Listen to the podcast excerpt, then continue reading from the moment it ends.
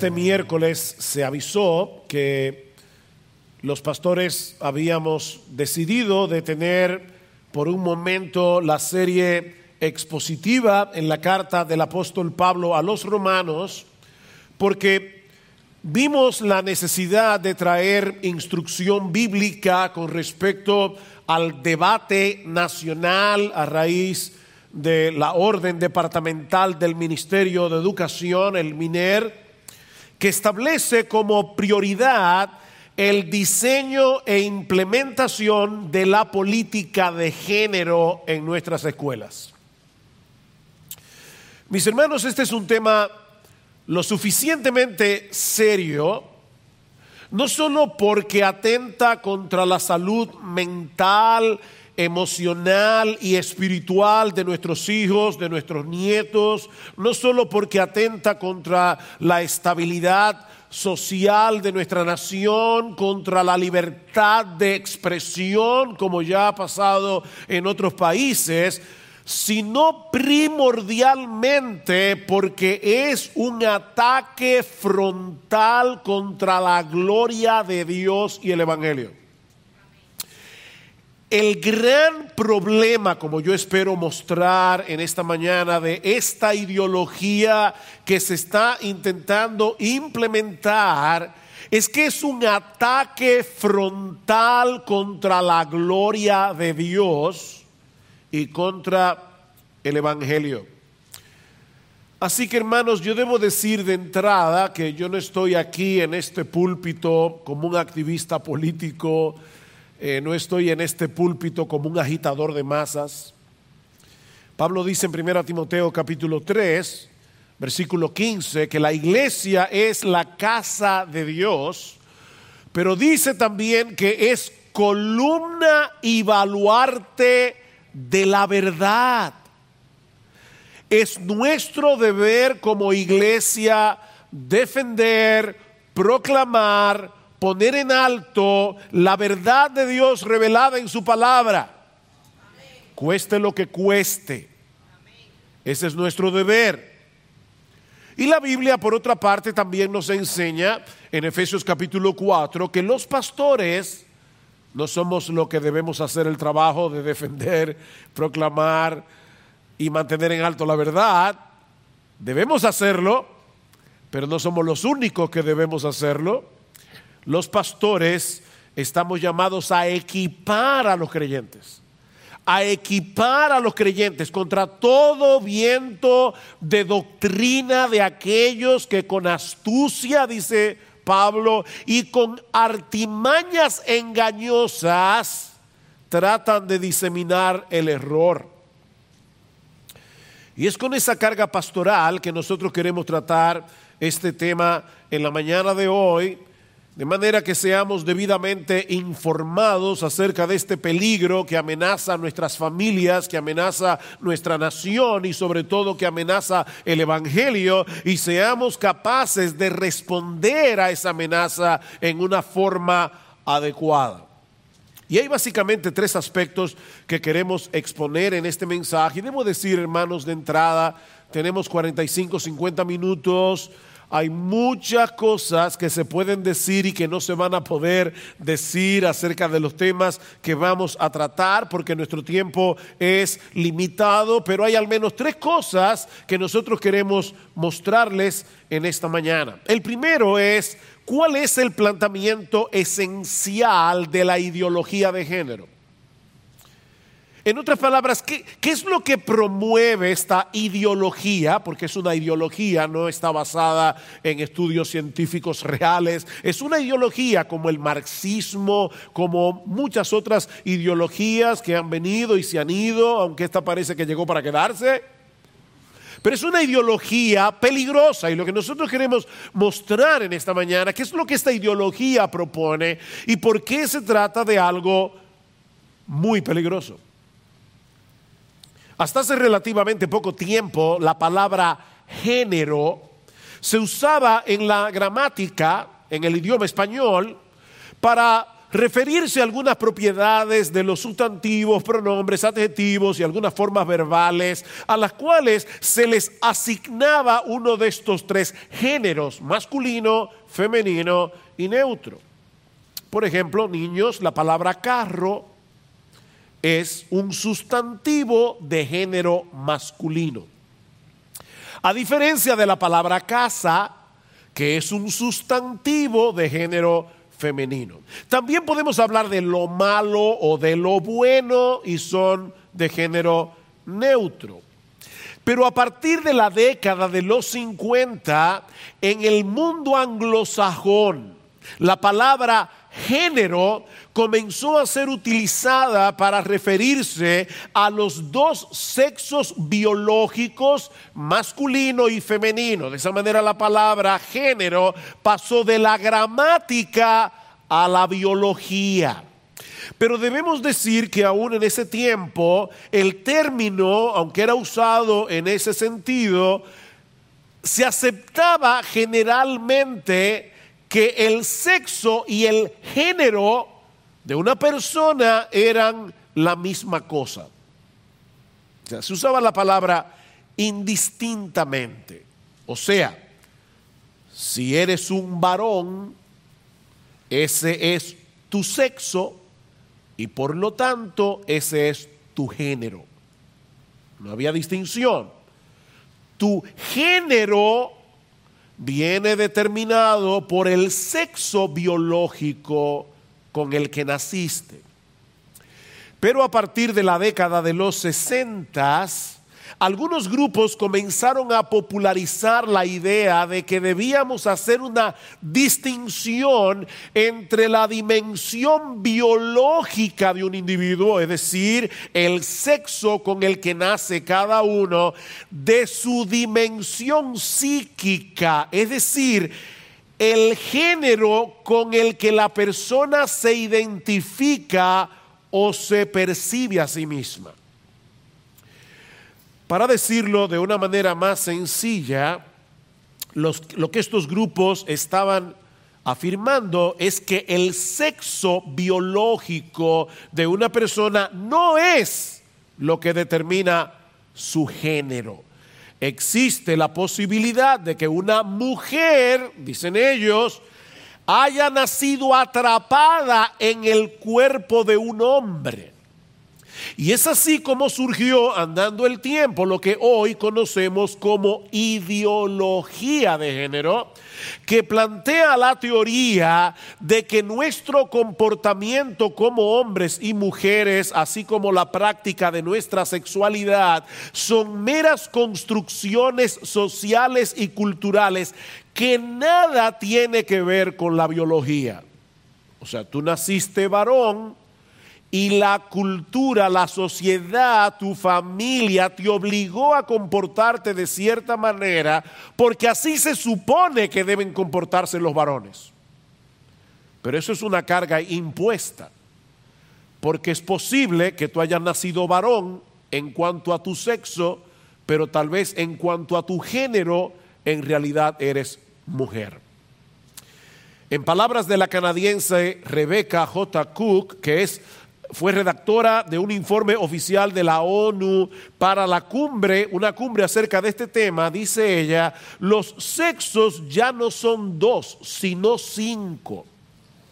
Y por lo tanto no se debería hablar de hombre y mujer, sino de mujeres heterosexuales, mujeres homosexuales, hombres heterosexuales, hombres homosexuales y bisexuales. Esta declaración de Rebecca Cook puede sonar escandalosa, pero ¿saben qué? En realidad se queda corta en cuanto al abanico de posibilidades al que se puede llegar cuando se asume la ideología de género, porque algunos ya están hablando de por lo menos 31 géneros diferentes y otros dicen que existen por lo menos 50 géneros o más.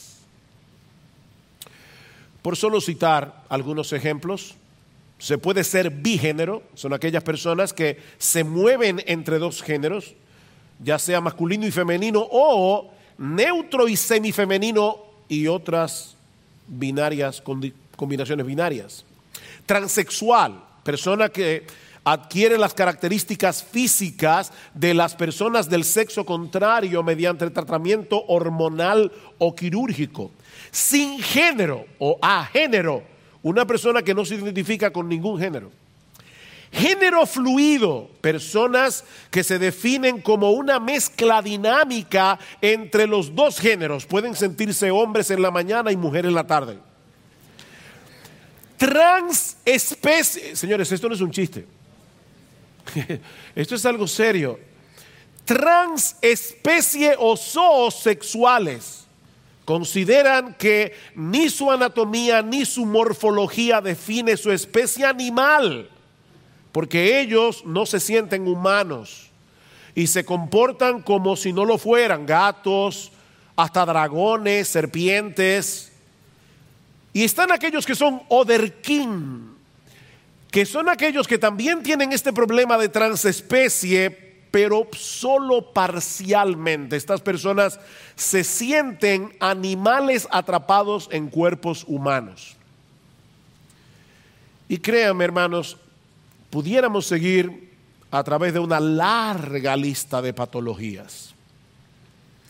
Tan pronto hacemos una separación entre el sexo biológico y el género de una persona, estamos abriendo un abanico de posibilidades que prácticamente no tiene fin. Ahora, es importante señalar, porque si hay algo con lo que estas personas juegan es con el lenguaje, debemos señalar que el Ministerio de Educación insiste en que lo que ellos están tratando de implantar en nuestras escuelas no es ideología de género, es política de género. Pequeño cambio, pero mis hermanos, nosotros no queremos que les vendan gato por liebre.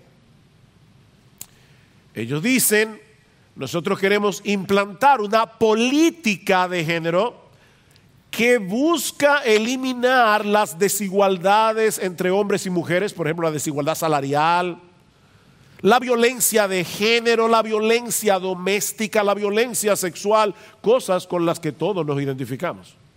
Cuando te venden el paquete de esa manera, tú dices, pero entonces, ¿cuál es el problema?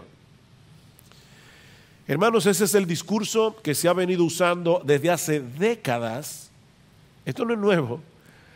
Este es el discurso, el mismo discurso que se ha venido usando desde hace décadas para introducir la ideología de género en medio de un paquete en el que se pretende defender a la mujer, pero que en realidad no es otra cosa que una batalla política para deconstruir la identidad sexual del hombre y de la mujer.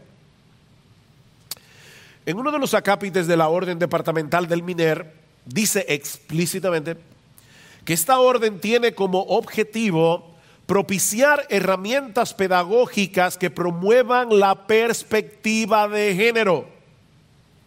Y ahora digo yo, no, estoy citando al MINER, esta no es otra cosa que la, distinción entre sexo y género que promueve la ideología de género. Cuando ellos hablan de propiciar herramientas pedagógicas que promuevan la perspectiva de género, esa es la perspectiva, que hay una diferencia entre el género y el sexo. Para la construcción, y aquí sí estoy citando las palabras de la orden departamental, para la construcción de una educación no sexista. Otra parte de la orden dice, tenemos como objetivo trazar las pautas para construir, contribuir, perdón, con el proceso de deconstrucción de los estereotipos de género que permean la sociedad dominicana en todos los niveles y estratos. En palabras más sencillas, lo que se busca es enseñar a nuestros niños, aún en edad preescolar, cuando sus mentes todavía no han sido formadas, que ser hombre o mujer biológicamente hablando no quiere decir necesariamente que te tengas que comportar como un hombre o una mujer, porque ese comportamiento no es más que una construcción social que debe ser deconstruida. Y eso ya lo vemos en un montón de países donde se hacen ejercicios, se le dice a los niños, eh, tú te llamas Manuel, pero a partir de ahora te llamarás Manuela y durante todo este día tú te vas a mover como una niña, tú vas a jugar como niña y a, los, y a las niñas le dice tú te llamas, tú te llamas Diana, pero a partir de ahora te vas a llamar José y todo este día te lo vas a pasar moviéndote, actuando como si tú fueras un niño. Ese ejercicio lo hicieron hace unos meses atrás ah, en, en Madrid. Y gracias al Señor que en una escuela, por lo menos en una escuela, un padre se levantó, se opuso y ganó la batalla, por lo menos en una escuela. Una de las pioneras de la teoría de género es Judith Butler, ese nombre es importante, una intelectual norteamericana, lesbiana, nacida en el año 1956. En su libro El género en disputa, Butler afirma que hasta que no podamos disolver la identidad sexual, el individuo no se emancipará de la dictadura de la naturaleza. Oigan ese término. Dictadura de la naturaleza. O sea, la, la naturaleza te hizo varón, pero tú tienes que zafarte de esa dictadura y comportarte como te dé la gana. Dice ella, hasta que no podamos disolver la identidad sexual, el individuo no se emancipará de la dictadura de la naturaleza y se dará cuenta de la completa libertad de elección, de la habilidad de reinventarse a sí mismo en cualquier momento. Butler afirma que el sexo es una fantasía algo en lo que creemos solamente porque se ha repetido muy a menudo el género no está asociado al sexo biológico, que no juega absolutamente ningún papel, dice ella, y surge solo porque es creado por el lenguaje y porque la gente cree lo que oye constantemente. Es increíble la cantidad de doctorados honoris causa que a Butler le han dado y la cantidad de dinero que le pagan a esta mujer por dar charlas en toda América Latina inclusive. En otras palabras, el hecho de que biológica, anatómica y genéticamente tú seas un varón no juega ningún papel en el hecho de que te comportes como un varón. Eso es lo que ella está diciendo. Esto no viene dado por la naturaleza, dice Butler, sino que se trata de una construcción social que debemos desmantelar si queremos que los seres humanos lleguen a ser realmente libres.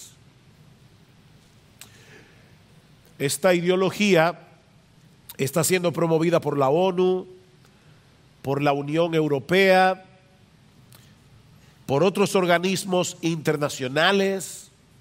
Y uno se pregunta, pero ¿cuál es el punto? Bueno, una de las razones, porque aquí hay muchas, hay razones económicas, hay muchos intereses y de verdad, yo, yo le decía a mi esposa esta mañana, bueno, desde ayer, que estoy con una lucha por saber qué decir, qué no decir, porque yo tengo que hablar de la Biblia. Eh, esto es un púlpito y estamos en una iglesia, yo soy un pastor. Y yo quiero quizás la palabra de Dios que nos ayude a entender todo esto. Pero hermanos, aquí hay muchos intereses en juego, muchos intereses. Si yo pudiera decirles cosas que son escalofriantes, de, cómo se reparten preservativos en las escuelas que son comprados en países que lo hacen a cierto precio y se venden en países más desarrollados en otro precio y por supuesto como los preservativos no son seguros, las muchachas salen embarazadas y para eso están también las pastillas abortivas y, todo, toda la maquinaria de Planned Parenthood para el aborto. Es, es un negocio multi, multi, multimillonario. Pero uno de los intereses primordiales de esta agenda es reducir la población mundial. Y eso a través del aborto y en una forma encubierta a través de la tarea de homosexualizar a nuestros niños. No solo porque el lobby LGTB, IQ, no sé cuántas letras más. No solo porque el lobby LGBTIQ está detrás de estas políticas para normalizar su estilo de vida, sino también porque para nadie es un secreto que los homosexuales no se reproducen. De ahí el interés de implantar dictatorialmente, porque es, miren mis hermanos, esto es una dictadura ideológica. Se han hecho encuestas en República Dominicana. La mayoría de la población, cristianos y no cristianos, no están de acuerdo con esto, pero ellos quieren seguir adelante, porque esto es una dictadura ideológica. Ellos tienen el interés de implantar esta dictadura eh, eh, a través de una educación sexual en las escuelas fundamentadas en esta ideología por encima de la decisión de los padres. A pesar de que la Constitución en su artículo 63, en su acápite 2, señala que la familia es responsable de la educación de sus integrantes y tiene derecho a escoger el tipo de educación de sus hijos menores. Mis hermanos, nosotros tenemos que entender que nos ampara la Constitución dominicana. Y las leyes no se hicieron para defender a los impíos solamente, es para defender a todo el mundo. Ya para 1974, y esto viene dado por la teoría maltusiana, yo quiero meterme en eso, pero Malthus decía que la población crece geométricamente, pero que los recursos naturales crecen aritméticamente, es decir, mientras la población va 2, 4, 6, 12, 10, o sea, se, se multiplica demasiado, los alimentos van 1, 2, 3, 4, lo cual ya se ha probado desde hace mucho rato que eso no es verdad, eso es una falsa. Pero ya para 1970 74, Henry Kissinger, asesor de seguridad nacional del presidente Nixon y amigo de la familia Rockefeller, una familia muy importante en todo esto, elaboró un memorando del estudio de seguridad nacional, que en esa época fue estrictamente confidencial, pero ya ha salido a la luz, con el tema, oigan el tema, implicaciones del crecimiento de la población mundial para la seguridad de los Estados Unidos y sus intereses en el extranjero según Kissinger, la seguridad nacional estadounidense dependía de la introducción de medidas de control de la población en los países subdesarrollados. No podemos dejar que los países subdesarrollados sigan creciendo.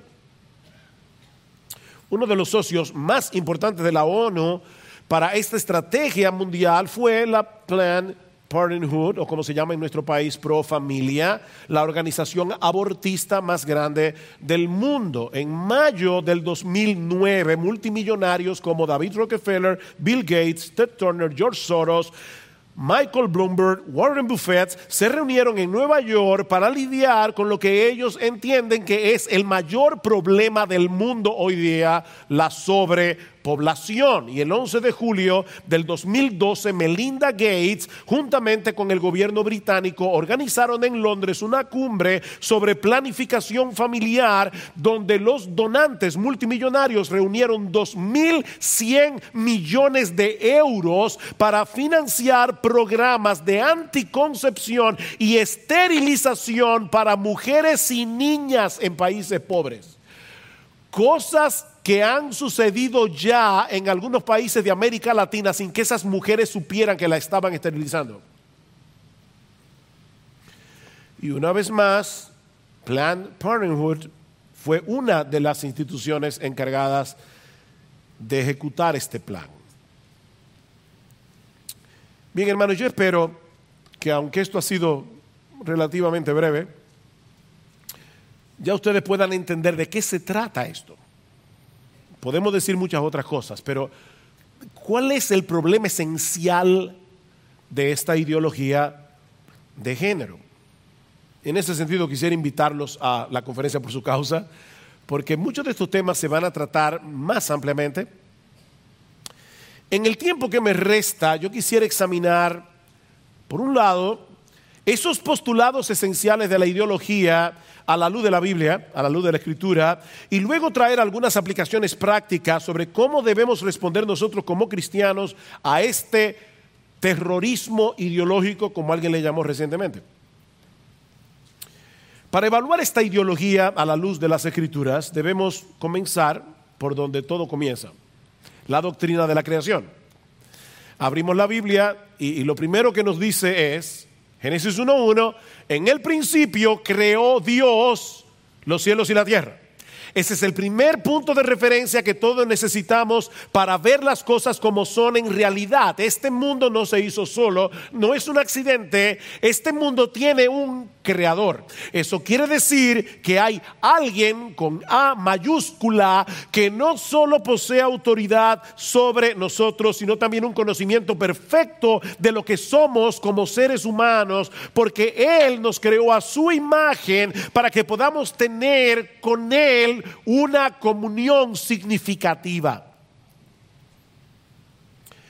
El hombre fue creado para representar a Dios, para mostrar su gloria, para que, para que a través de la imagen de Él reflejada en nosotros podamos ver algo de la sabiduría, el poder creativo de nuestro Dios.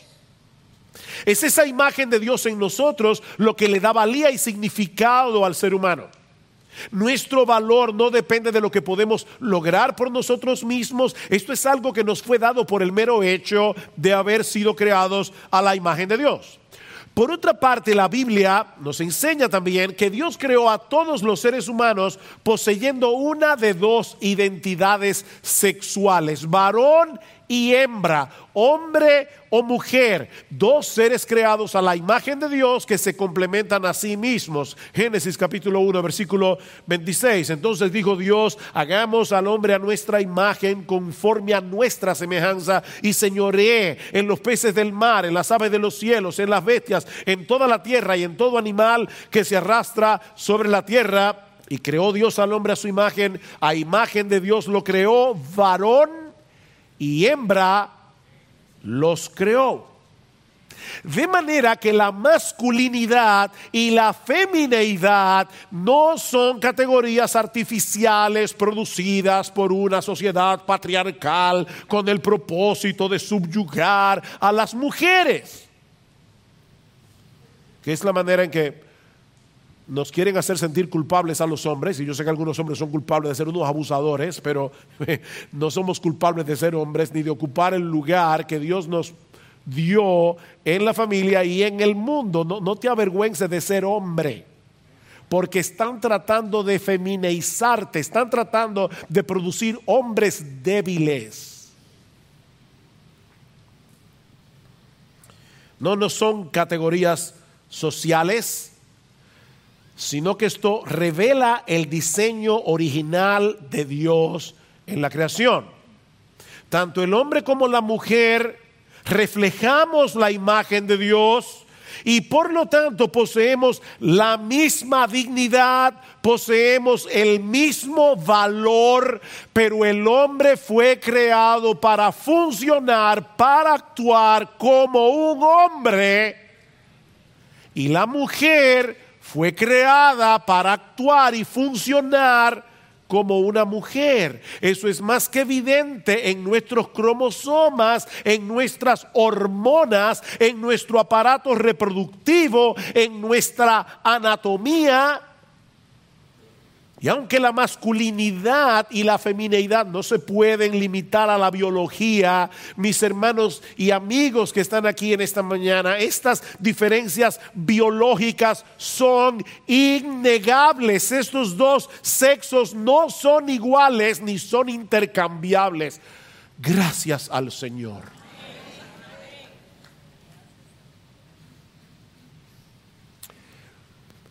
es funcionando como hombres y mujeres que glorificamos a Dios al mostrar en la imagen complementaria de la masculinidad y la femineidad algunos de los aspectos que hacen a Dios el ser más admirable y más hermoso. El hombre solo no puede mostrar todo eso y la mujer sola tampoco. Es por eso que Pablo puede decir a los hombres en Corinto, y yo se los digo ahora a los hombres de iglesia bíblica del Señor Jesucristo, y no me importa si tú tienes de 5 años hasta 80, dice en 1 Corintios capítulo 16, versículo 13 y 14, portaos varonilmente y esforzaos. Ahora, Pablo no dice pórtense como machos. No, dice portaos varonilmente. Y luego dice, todas vuestras cosas sean hechas con amor. Ven, no es como machos, es como varones. Existe tal cosa como un comportamiento masculino, portaos varonilmente, que no es un estereotipo construido socialmente. Aparte de que es la diferencia entre la masculinidad y la femineidad, lo que hace posible esa unión complementaria entre el hombre y la mujer que va a ser usada por Dios en su palabra como una analogía de la relación que él tiene con su pueblo, tanto en el Antiguo como en el Nuevo Testamento. Maridos, amad a vuestras mujeres como Cristo amó a la iglesia y se entregó por ella. ¿Ven? Por ella. Eh, el pronombre femenino. La mujer es ella y el hombre es él. Antes de la entrada del pecado, el hombre y la mujer disfrutaban de una relación perfecta con Dios, así como de una relación perfecta entre ellos. No, no, se había generado todavía la batalla entre los sexos. Y tanto el hombre como la mujer estaban en paz consigo mismos y disfrutaban de ser lo que eran. Dice en Génesis capítulo 2, versículo 25, que estaban ambos desnudos, Adán y su mujer, y no se avergonzaban. ¿Oyeron eso, hermanos? Esto es importante, este, este texto es importante en una época como la nuestra. No existía el sentido de vergüenza, ni de sus cuerpos, ni de su identidad sexual. No había vergüenza el hombre se sentía realizado siendo hombre y la mujer estaba feliz de ser mujer. Y ambos se gozaban en el hecho de funcionar como criaturas de Dios, viviendo para su gloria y haciendo su voluntad. El hombre y la mujer hacían un despliegue de la gloria, belleza de Dios, de la sabiduría de Dios, del poder creativo de Dios, del carácter de Dios, funcionando como hombre y mujer. Y mis amados hermanos, ese es precisamente el ataque de Satanás con la ideología de género. Si es verdad que nosotros vemos los gobiernos y, tenemos que entender que hay organismos multinacionales que están detrás de nuestros gobiernos. Eh, eh, eh, esto es una agenda que nos están imponiendo de afuera. Lo que estos organismos multinacionales y estos multi, multi, multi, multimillonarios no entienden es que hay un poder detrás de su poder político y detrás de su poder económico. Hay un poder satánico detrás de todo esto, mis hermanos. Hay otro poder esto es un ataque diabólico contra la gloria de Dios reflejada en el ser humano, en su masculinidad y en su femineidad. Y es un ataque contra el Evangelio porque el matrimonio es una analogía de la relación de Cristo con la iglesia. ¿Se dan cuenta? ¿Qué es lo que está pasando aquí? El diablo quiere destruir en todo sentido a los hombres creados a imagen de Dios. Recuerden que Cristo mismo dijo, Él es mentiroso y homicida, mentiroso y homicida. Él miente para destruir. Su mentira tiene un propósito, destruir. Él quiere destruirnos mentalmente, físicamente, emocionalmente y sobre todo espiritualmente por la sencilla razón de que somos portadores de la gloriosa imagen del Dios que Él aborrece con todas las fibras de su ser. De ahí su ataque ideológico en Génesis 3.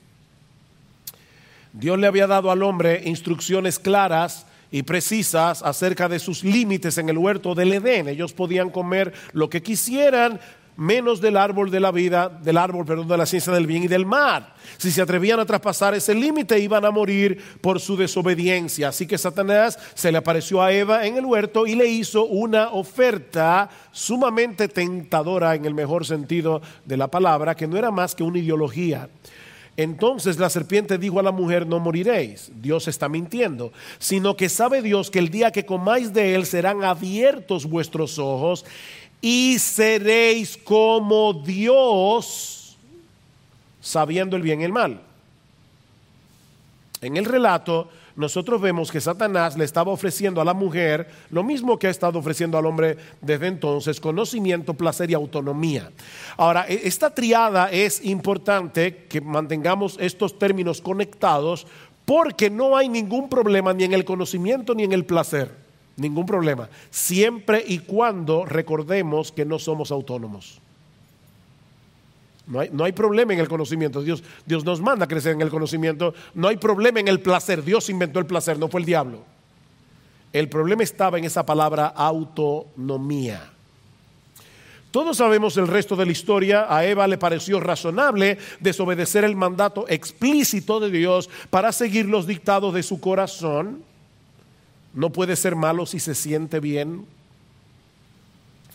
Sin embargo, tan pronto el pecado entró en el mundo, el hombre y la mujer sintieron qué? Vergüenza de sus propios cuerpos. En Génesis 3.7 dice, entonces fueron abiertos los ojos de ambos y conocieron que estaban desnudos y se cubrieron. Por primera vez el ser humano se avergüenza de ser lo que es.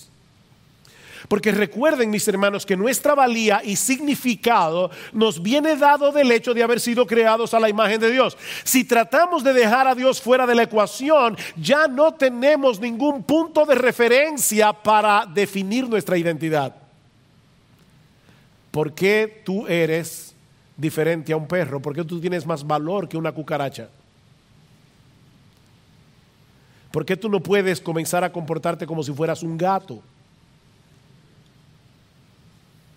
Tan pronto el pecado entró en el mundo, el hombre se convirtió en una fábrica de deseos engañosos, malignos y dañinos. El hombre comenzó a experimentar envidia, amargura, enojo, codicia, descontento, confusión y vergüenza. Es en ese contexto en el que podemos entender el problema de la disforia de género. No se preocupe, yo voy a definir eso ahora mismo, pero esa palabra es importante, deben conocerla. No es que estoy tirando palabras domingueras.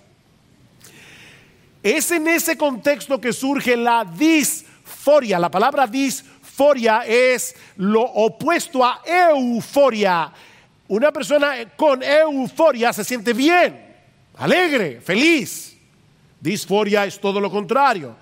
La palabra disforia de género es la expresión que se usa en psiquiatría para definir la patología de estas personas que no se sienten a gusto con su sexo biológico. En vez de tener euforia, tienen disforia. Los individuos que se sienten atrapados en el cuerpo equivocado, mis hermanos, escuchen esto porque esto no es broma, experimentan una angustia real por causa de su identidad de género.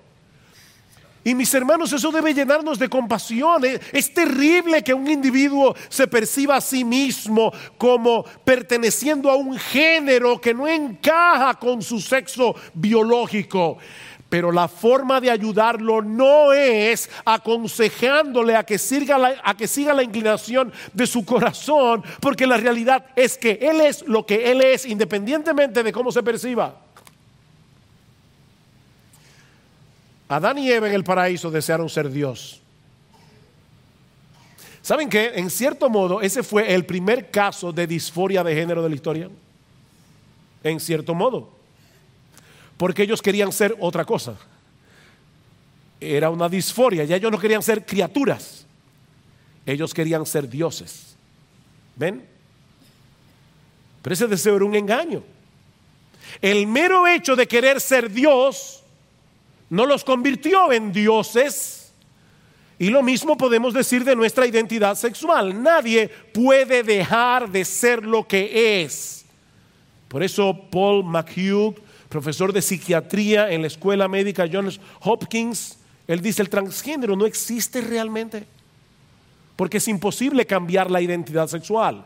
Dice, dice uh, los hombres transgénero no se convierten en mujeres, ni las mujeres transgénero se convierten en hombres. Todos ellos, incluyendo a Bruce Jenner, dice él, vienen a ser hombres feminizados o mujeres masculinizadas.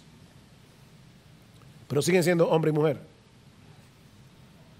Por eso él califica la disforia de género dentro del mismo tipo de desorden psicológico al que pertenece la anorexia. ¿Qué, hacemos con una joven que está delgada, pero ella se mira en el espejo y se ve gorda? Entonces, ella es flaca, pero ella cree que es gorda. ¿Debemos hacer una liposucción? ¿O debemos ayudarla con su problema psicológico? Que le está llevando a verse de una manera distorsionada. Dice McHugh, el psiquiatra, su tratamiento no debe ser dirigido al cuerpo con cirugías y hormonas de la misma manera que no tratamos con liposucción la anorexia. El tratamiento debe tratar de corregir la naturaleza problemática y falsa de sus presuposiciones y resolver los conflictos psicológicos que provocan. La buena noticia es que la historia no terminó en Génesis 3. En el mismo momento en que Adán y Eva cayeron en pecado, Dios hizo una promesa que luego sería desarrollada a través de toda la historia de la redención que se revela en las Escrituras. En Génesis capítulo 3, versículo 15, Dios prometió enviar un Salvador nacido de mujer, un Salvador varón, nacido de mujer que habría de aplastarle la cabeza a la serpiente, aunque en el proceso él mismo iba a ser golpeado o herido en el calcañar. El Hijo del Hombre se hizo hombre, el Hijo de Dios se hizo hombre para morir por nosotros en una cruz y revertir los efectos de la caída. Cristo no vino al mundo simplemente para que algunos podamos ir al cielo.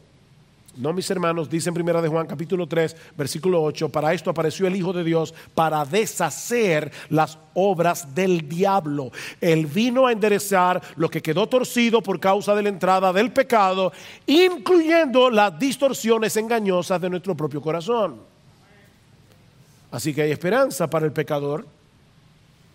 Hay esperanza para, aún para aquellos que no se identifican con el sexo biológico con el que nacieron. Y yo no sé si hay alguno aquí que tenga ese problema. Yo le oraba al Señor pidiendo misericordia por ti. Si estás aquí en esta mañana, pidiendo misericordia, que el Señor te abra los ojos.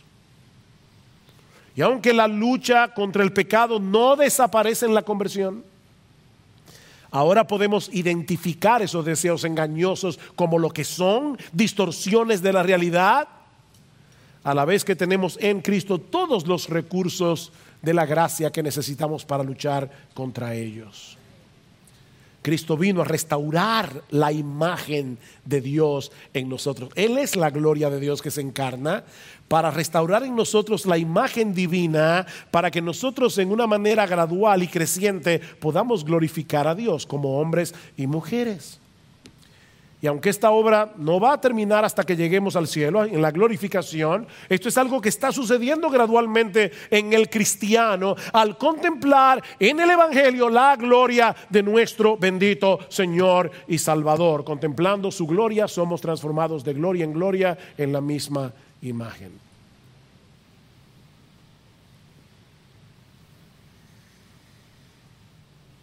¿Qué podemos hacer como cristianos? ¿Cómo deberíamos reaccionar ante esta dictadura, ante este terrorismo ideológico? Bueno, permítame traer varias aplicaciones prácticas, son varias, pero yo voy a ir casi, casi como si fueran, como si fueran headlines, ah, encabezados, eh, no, no, titulares con algunas ideas aquí y allá. En primer lugar, debemos orar.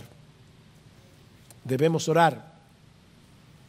Hay muchas otras cosas que debemos hacer. Y lo veremos en un momento. Pero mis hermanos, en este asunto, como en cualquier otro de la vida cristiana, separados de nuestro Señor, nada podemos hacer, no con ejércitos ni con fuerza, sino con mi espíritu, ha dicho Jehová de los ejércitos. Debemos orar. Debemos clamar a nuestro Dios incesantemente que tenga misericordia de nuestro país, que frene el avance de estas ideologías perversas a pesar de los poderes humanos y espirituales que están detrás de todo esto. Clama a mí y yo te responderé y te enseñaré cosas grandes y ocultas que tú no conoces. Clama a mí. Invócame en el día de la angustia. Yo te responderé y tú me honrarás. Mis amados hermanos, este es un tiempo de angustia para la República Dominicana y nosotros tenemos que clamar a Dios por el bien de nuestra nación. Tenemos que orar. Pero en segundo lugar debemos actuar. Debemos actuar. Nosotros vivimos en un país democrático. De hecho, esa es una de las razones por la que yo creo que todas estas ideologías las traen a nuestros países. ¿Por qué no van a Arabia Saudita a hacerlo?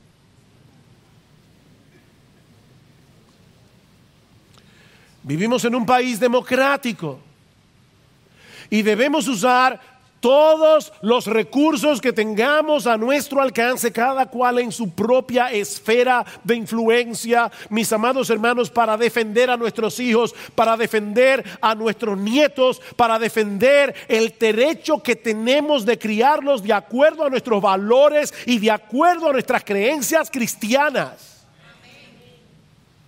Nosotros debemos actuar. Y eso puede significar muchas cosas para cada uno. Pero hermano, una, de las cosas que yo pensaba, y de hecho lo puse en un Twitter en estos días, nosotros debemos comenzar a pedir con respeto, no, no hay que ser irrespetuoso, pero comenzar a pedirle a nuestros políticos que nos digan si ellos apoyan esto o no y no darles nuestro voto, porque nosotros no votamos por colores, nosotros votamos con conciencia. Debemos exigirles, porque este es un país democrático. Debemos actuar, debemos hacerles sentir con el respeto debido en la manera apropiada, pero debemos hacerle sentir a nuestros, a nuestros gobernantes, debemos hacerle sentir a nuestros políticos que nosotros con toda la mansedumbre de la que es posible, estamos parados en dos patas diciendo, y voy aquí a acuñar la famosa frase de Perú, con nuestros hijos no se metan. Con nuestros hijos no se metan. Dios no les ha dado ese derecho. Es un derecho que Dios le dio a los padres y que está consagrado en nuestra constitución y que está aún consagrado en organismos internacionales.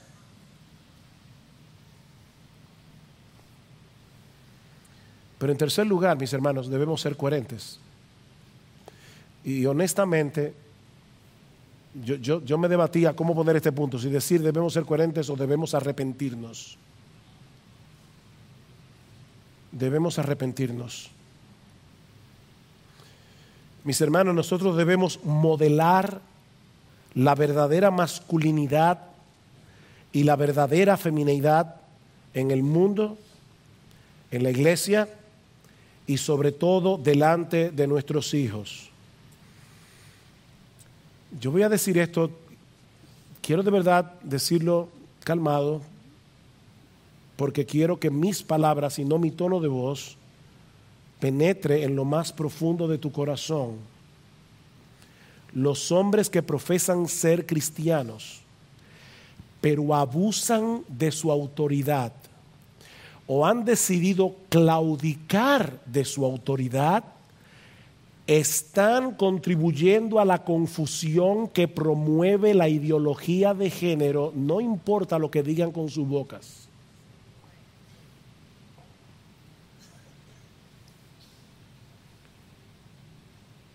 Si hay alguien a quien tus hijos deben ver comportarse varonilmente, padre, es a ti. Y los hombres protegen, proveen, guían, porque para eso son hombres.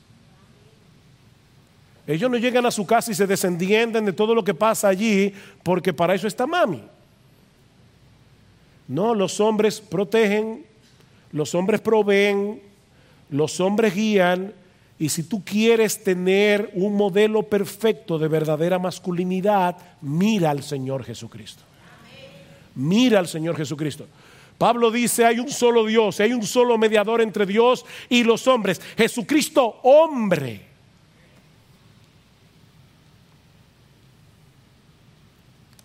Y de igual manera, lo mismo podemos decir de las mujeres que profesan ser cristianas, pero no son un ejemplo de feminidad bíblica. Están contribuyendo a la ideología de género, no importa lo que digan con su boca. Mi amada hermana, la Biblia dice claramente en Primera de Pedro capítulo 3 que las mujeres deben someterse a sus maridos, ellas toman la decisión, ellas no son sometidas, ellas toman la decisión de someterse a sus maridos y dice la escritura que ellas cultivan, oigan bien, mujeres, un espíritu afable y apacible que es de grande estima delante de Dios, porque así se adornaban en otro tiempo aquellas santas mujeres que esperaban en Dios estando sujetas a sus maridos. Ustedes han sido llamadas, mis queridas hermanas, a mostrar delante de vuestros hijos y delante de vuestras hijas lo que es la verdadera femineidad. Y debemos arrepentirnos, mis hermanos, porque hay hombres que profesan ser cristianos y han abusado de su autoridad o han claudicado de su autoridad, como hay mujeres que no quieren someterse no a su marido, sino al rol que Dios les dio como mujeres. Y debemos arrepentirnos de nuestros pecados, porque hemos pecado contra Dios, hemos pecado contra nuestra nación, hemos pecado contra la iglesia y sobre todas las cosas, bueno, sobre todas las cosas hemos pecado contra Dios, pero más que la iglesia y más que el mundo hemos pecado contra nuestros hijos.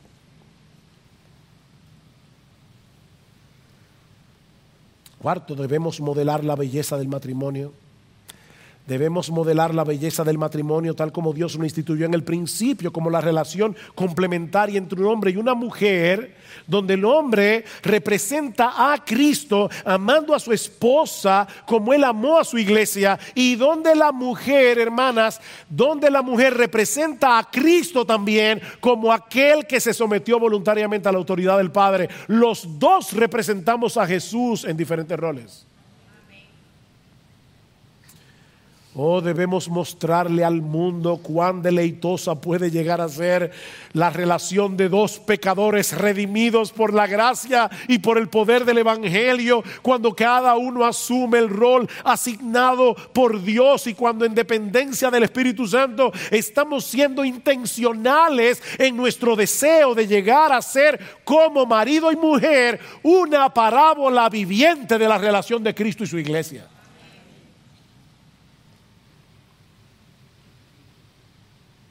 ¿Ustedes creen que cuando nuestros hijos vean la felicidad de papi y mami y cómo se llevan papi y mami, escuchen allá afuera, porque ustedes no lo van a proteger, padres, olvídense de que ustedes van a meter a sus hijos en una burbuja, no van a poder.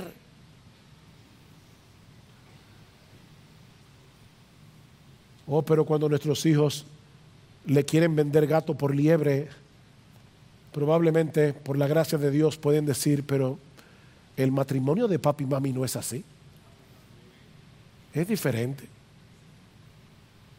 Yo veo a mi papá comportarse como un hombre y a mi mamá comportarse como una mujer y parece que eso funciona. Quinto, esto se predica una vez al año. Debemos estar como cristianos contra todo tipo de abuso, violencia o discriminación basado en el sexo o en la raza de un ser humano o en el color de su piel o en su nivel socioeconómico. Los cristianos más que nadie debemos estar a favor de un trato justo y digno a favor de cualquier ser humano por el simple hecho de que es un ser creado a imagen de Dios. Santiago dice en Santiago capítulo 3 versículo 9, ¿cómo es posible que con tu boca tú bendigas a Dios y con tu lengua maldigas al hombre que fue creado a imagen de Dios? Hermanos míos, estas cosas no deberían ser así, dice Santiago.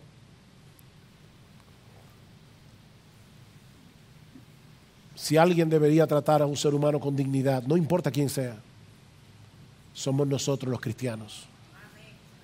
Y yo creo que en sus inicios el feminismo, antes de convertirse en el feminismo radical, que vino a convertirse después, yo creo que el feminismo estaba poniendo el dedo sobre la llaga a problemas que eran reales. Y no podemos negar eso, porque sería querer tapar el sol con un dedo. El problema es que la medicina vino a ser peor que la enfermedad. Sexto, y ya estoy acabando. Debemos estar dispuestos a sufrir. Mis hermanos, debemos estar dispuestos a sufrir las consecuencias de proclamar y defender el señorío de Jesucristo sobre todas las áreas de la vida humana, independientemente del precio que tengamos que pagar por ello. A veces el precio será simplemente que te llamen homofóbico en tu centro de trabajo. Pues ellos saben usar el lenguaje para hacerte sentir culpable. No caigas en esa trampa.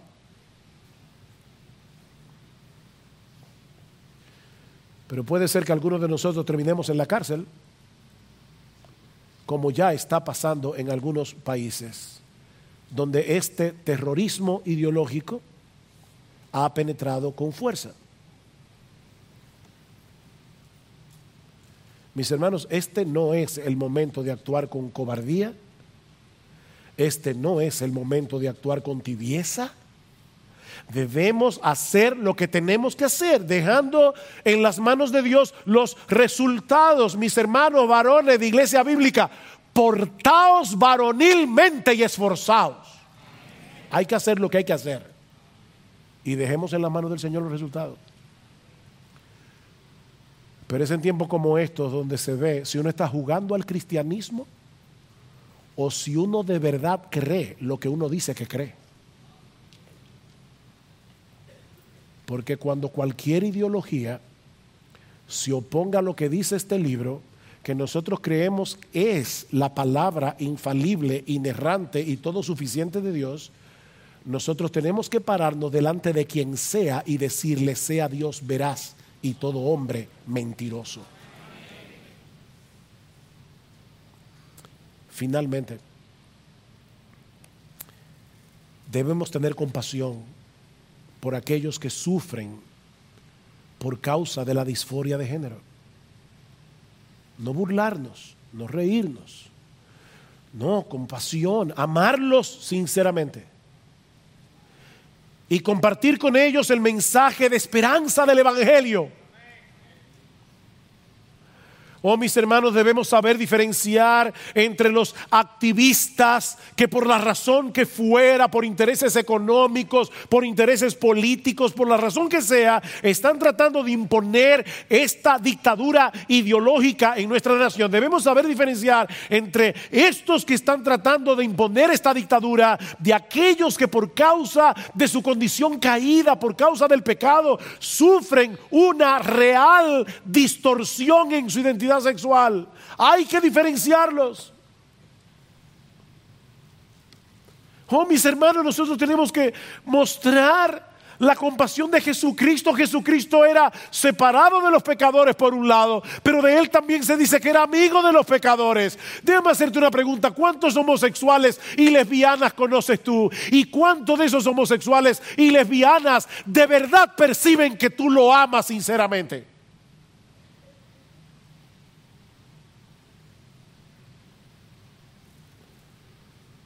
No, no somos homofóbicos. Los cristianos más que nadie deben amar a los homosexuales y lesbianas, mostrándoles por un lado amor y respeto, amor y respeto, y por el otro lado predicándoles el glorioso evangelio de nuestro bendito Señor y Salvador Jesucristo, que sigue siendo poder de Dios para salvación. ¿Ustedes creen que cuando Jesucristo dio la gran comisión en Mateo 28, Él no sabía que nosotros en el siglo XXI íbamos a estar lidiando con estas cosas? Él lo sabía. Pero aún así nos dio la orden ir de hacer discípulos de todas las naciones con la confianza de que el Señor resucitado, a quien se le ha conferido toda autoridad en el cielo y en la tierra, nos ha prometido estar con nosotros todos los días hasta el fin del mundo.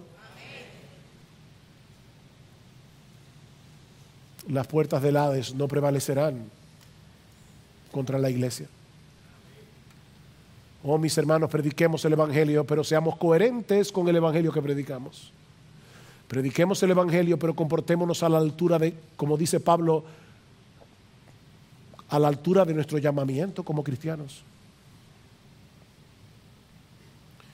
La lucha puede parecer agónica, la iglesia puede parecer muy débil, pero tenemos los recursos de la gracia que se requieren para pelear esta batalla en el nombre de Dios y para soportar con paciencia las tribulaciones que puedan venir sobre nosotros por defender la verdad en un mundo que ama la mentira.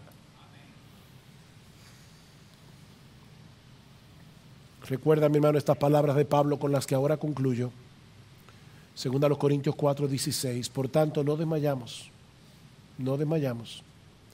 Antes, aunque este nuestro hombre exterior se va desgastando, el interior no obstante se renueva de día en día porque esta leve tribulación momentánea produce en nosotros un cada vez más excelente y eterno peso de gloria, no mirando nosotros las cosas que se ven, sino las que no se ven, porque las cosas que se ven son temporales, pero las cosas que se ven son eternas. Esta lucha es temporal. Nosotros viviremos en la gloria contemplando, admirando, adorando, alabando la hermosura de nuestro bendito Señor y Salvador Jesucristo por los siglos de los siglos.